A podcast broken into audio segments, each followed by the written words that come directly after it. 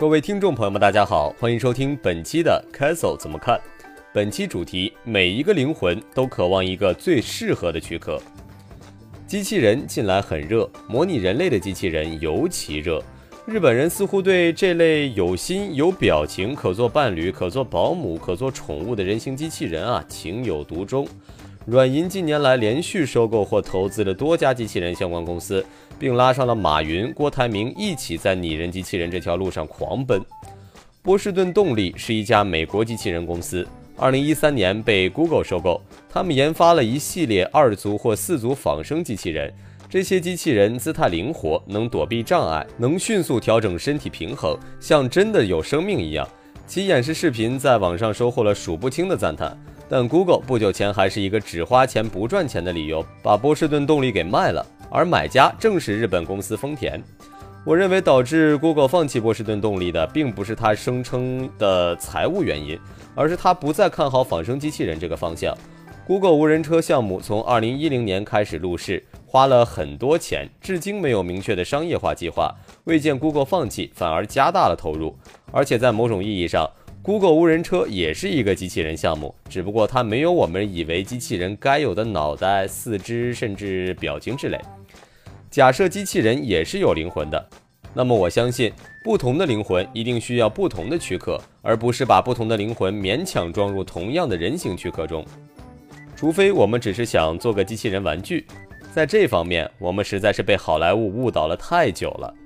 二零一三年，Apple 发布了新版的 iPhone 和 iPad 操作系统 iOS 七，引发了一场关于拟物设计和扁平化设计的持久争论。我坚定地站在扁平化一边，也是基于同样的理由：不同的灵魂一定需要不同的躯壳。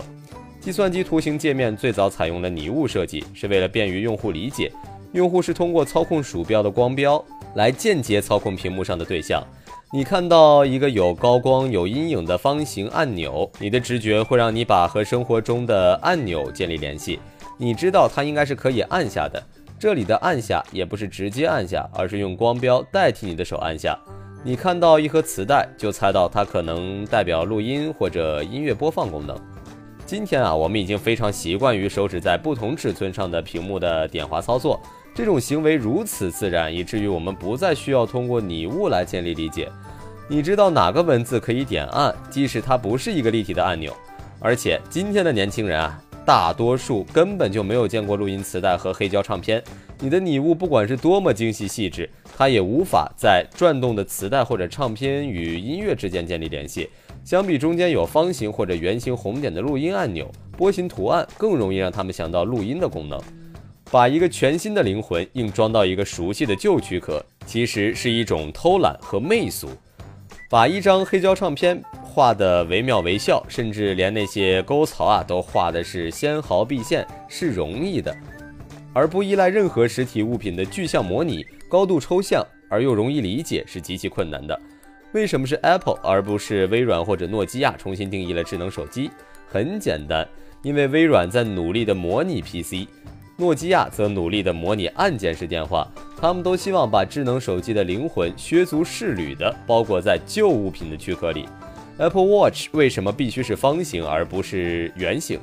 在接受《纽约客》采访时，Apple 首席设计师艾维表示，圆形表盘并不适合智能手表的操作，那是因为它的大部分功能呢都是以列表的形式来展现，圆形表盘啊一点都不方便。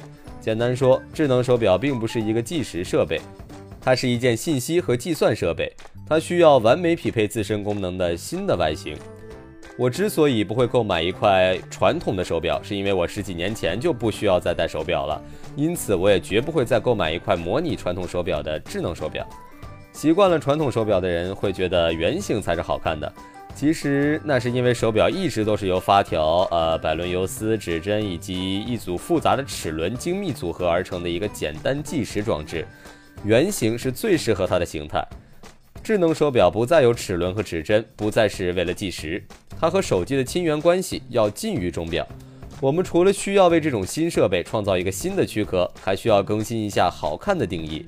回到机器人，我相信每一种用途的机器人一定有一种最适合的外在形式，正如每一个灵魂都渴望一个最适合的躯壳，而人形或动物型的机器人主要是用来做玩具的。